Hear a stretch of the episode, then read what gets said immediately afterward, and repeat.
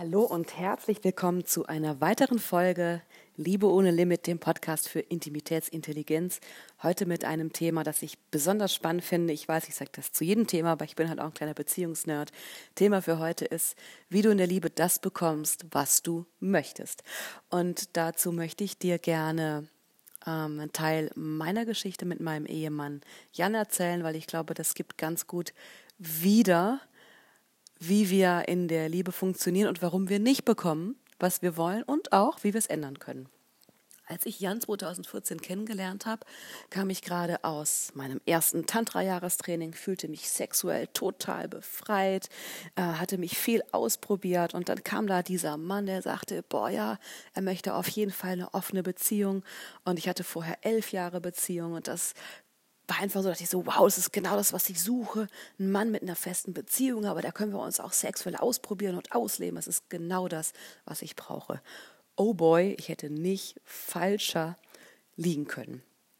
Wir hatten also diese offene Beziehung in Anführungsstrichen und irgendwas stimmte da nicht. Ich hatte irgendwie ein komisches Gefühl und es gab immer wieder Momente, in denen wir zusammen zum Beispiel einfach am Esstisch saßen und es so da war, als wäre der eigentlich nur körperlich anwesend, würde aber emotional ganz stark von mir weggehen. Und ich meine damit nicht, dass jemand irgendwie mit dem Kopf woanders ist, das kennen wir alle.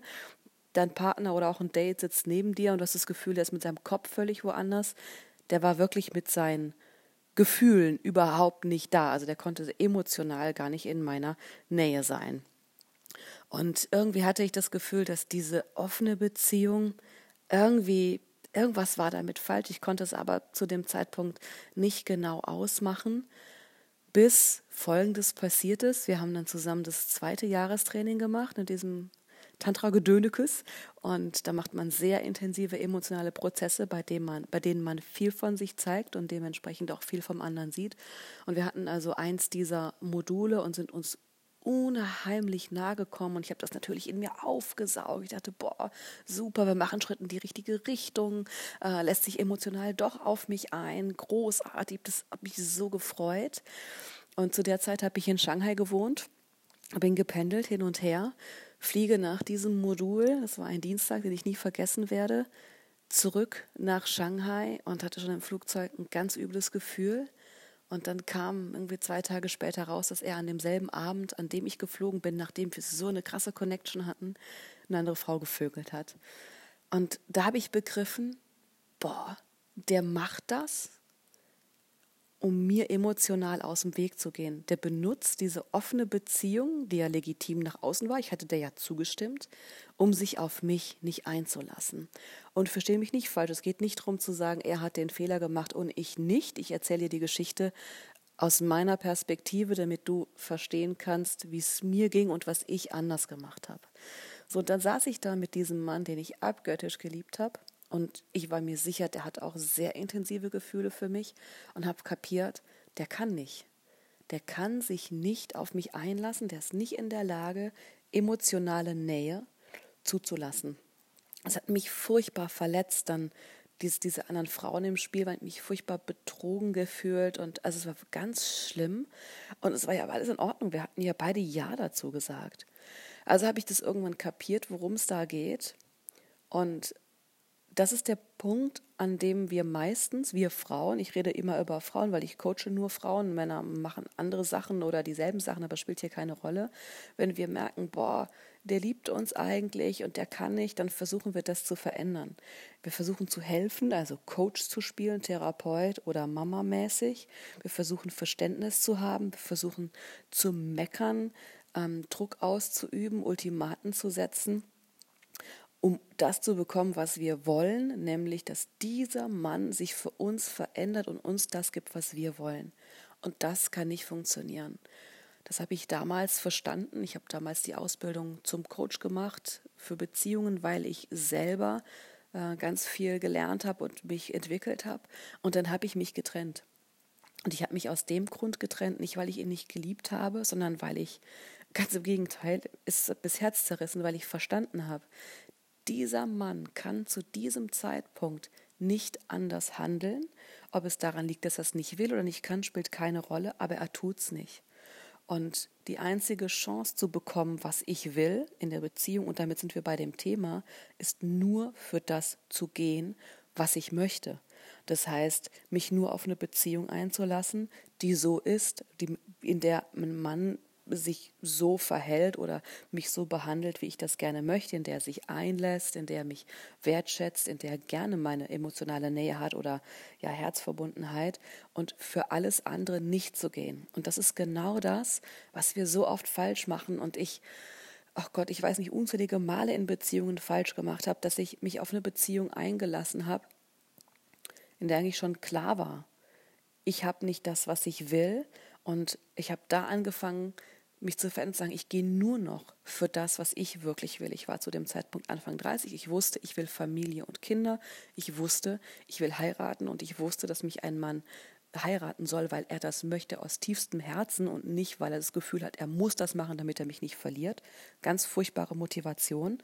Und genau deswegen habe ich Jan damals verlassen.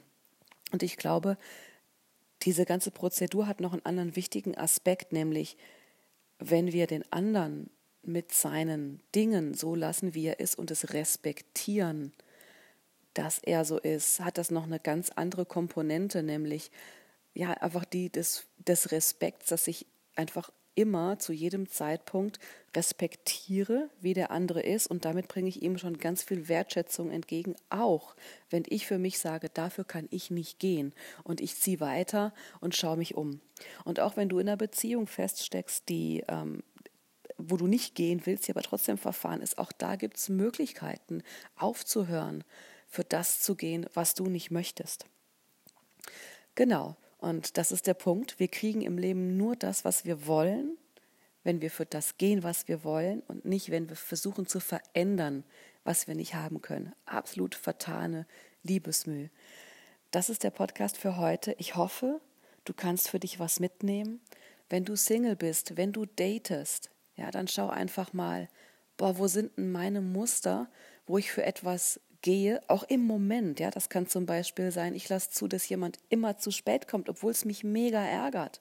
Und trotzdem date ich den immer wieder, ohne einfach mal auch klarzustellen, was ich brauche oder einfach mal nach zehn Minuten nicht mehr zu warten, wenn ich es klargestellt habe.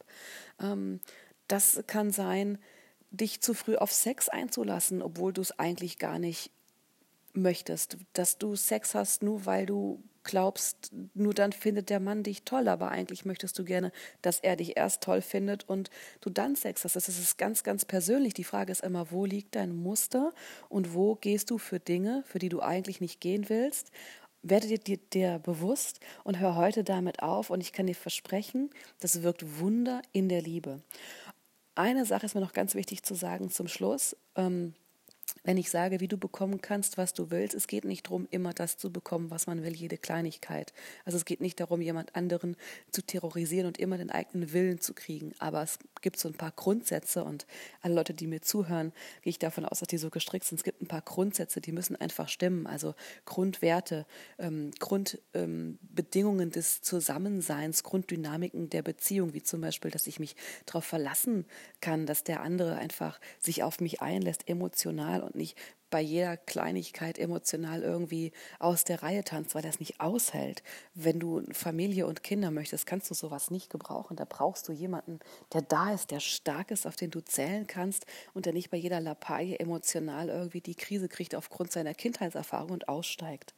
Was bei mir passiert ist, wissen die meisten von euch. Ich hab, bin für mich gegangen, ich bin nur noch dafür gegangen und dieser Mann hat sich um 180 Grad gedreht und er wollte etwas verändern. Er hat von sich aus erkannt, dass er mich nicht verlieren möchte und dass er alles dafür tut, das zu verändern. Und genau das war nötig, dass er versteht, dass er sich nicht einlassen kann. Es bringt nichts, wenn ich das tue oder jemand anderes das tut. Veränderung findet immer nur statt, wenn ich selber erkenne, was bei mir los ist und wenn ich selber aus freien Stücken die Motivation aufbringe, das zu verändern. Das Außen kann das vielleicht triggern, aber ein anderer Mensch kann da nie für sorgen. Und genau das ist der Grund, warum der Fokus mit dem, was du willst, immer bei dir selber liegen sollte, zu gucken, was will ich und nur dafür zu gehen, anstatt zu versuchen, eine Situation zu verändern oder einen Menschen zu verändern, der sich eigentlich deiner Kontrolle völlig entzieht. Ja, wie meine Beziehung heute aussieht, wissen die meisten von euch. Die ist gigantisch. Wir sind verheiratet, wir erwarten das erste Kind und ich bin auch heute wieder in dem totalen Traum aufgewacht. Ich freue mich jeden Morgen neben diesem Mann aufzuwachen. Ich freue mich jeden Morgen auf seine morgendlichen Küsse und Umarmungen.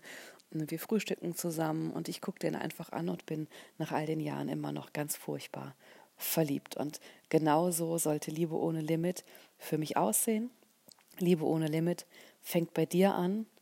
Fang mit dir an. Schau, was kann ich heute tun, um das für das zu gehen, was ich will und nicht mehr für das zu gehen, was ich nicht möchte.